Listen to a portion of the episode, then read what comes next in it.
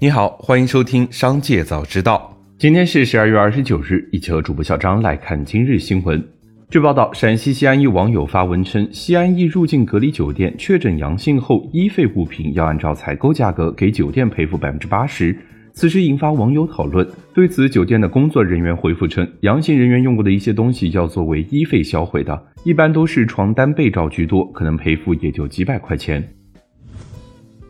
海关总署发布公告，自二零二三年一月八日起，取消入境人员全员核酸检测，所有入境人员均需向海关申报入境前四十八小时内新型冠状病毒核酸检测结果。海关对健康申报正常且口岸常规检疫无异常的入境人员放行进入社会面；对健康申报异常或者出现发热等症状的入境人员，根据排查情况实施分类处置。同时，还取消所有进口冷链食品和非冷链物品口岸环节。针对新型冠状病毒的核酸监测、检测等措施。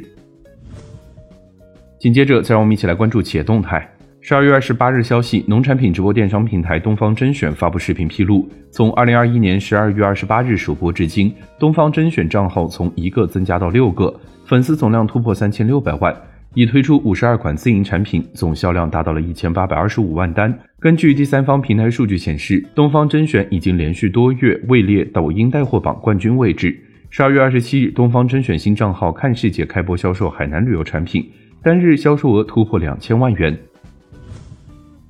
近期，血氧仪等居家常用医疗器械热销，有网友爆料，愉悦同款血氧仪去年官网八八购物节实际九十四元到手，最近涨到了两百九十九元，引发关注。十二月二十七日，上游新闻记者致电官方网店实体江苏愉悦网络科技有限公司工商预留电话，接电话的上市公司愉悦医疗董秘办公室人员表示，价格并不是他们制定的，他们并不是很清楚。随后，记者致电愉悦集团客服回应称，这个价格确实不太清楚，都是商家那边自行定价的。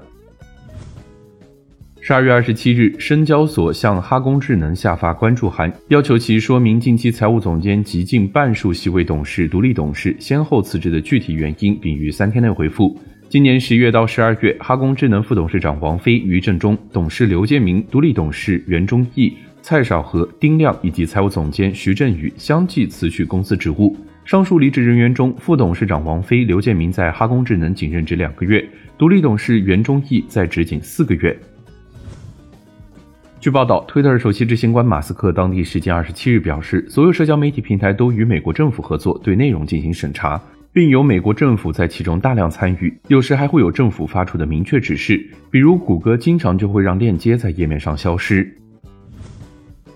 松下将结束电饭煲在日本国内生产。此前一直在兵库县加东市的工厂生产面向国内的产品，但计划在二零二三年六月之前把全部型号的生产都转移至中国杭州的工厂。电饭煲的很多零部件厂商都集中于中国。松下表示，此举将提高生产效率，提升盈利能力。紧接着，再让我们一起来关注产业消息。城市更新研究院中心主任秦红表示。满足合理的改善性需求是下一步稳定房地产市场甚至扩大内需的一个重要方面。但一线城市，特别像北京，改善性需求的门槛还是偏高。现在北京二套房首付要达到百分之八十，还是偏高。下一步有进一步降低的空间。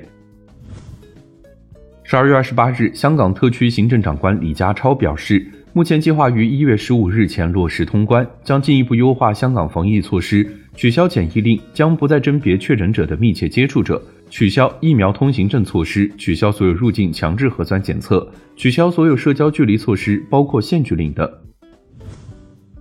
十二月二十七日，央行公布的调查报告显示，未来三个月百分之十六的居民打算购房，这一比例大幅低于三季度的百分之十七点一，并创下二零一六年下半年以来的新低。同时，认为房价将持续上涨的居民比例仍在降低。交通运输部印发通知，其中提到。各地交通运输主管部门要严格执行国务院应对新型冠状病毒感染疫情联防联控机制相关政策规定，科学精准执行疫情防控优化措施和乙类乙管各项措施。对乘客不再查验核酸检测阴性证明和健康码，不再开展落地检，不再实施测温。以上就是今天商界早知道的全部内容，感谢收听，明日再会。